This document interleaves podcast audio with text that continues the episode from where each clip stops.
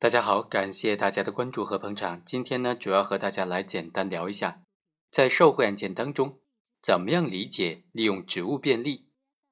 根据我们办理的大量案件呢，利用职务便利也是要从多方面来进行考虑的。比如说分管、主管、经手，也或者说参合。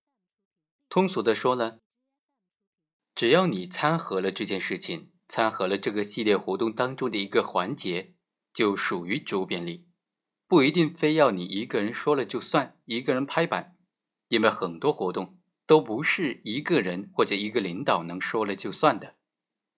只要是这个行为人在其中起到了作用，而且是其中一个不可绕开的环节，就算有了职务便利了。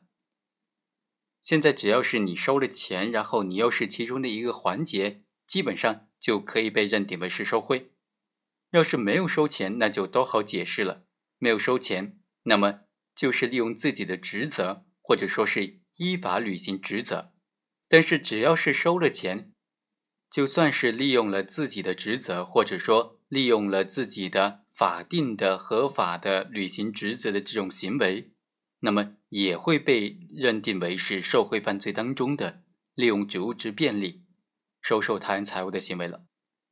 比如说，在提拔一个干部的问题上，你是这个班子的成员，对于这个干部的提拔使用，你只要没有反对，这就算是为对方谋取了利益。也就是说，你是利用了自己的职务便利、职务之便，为对方谋取到的利益。好，以上就是本期的全部内容，我们下期再会。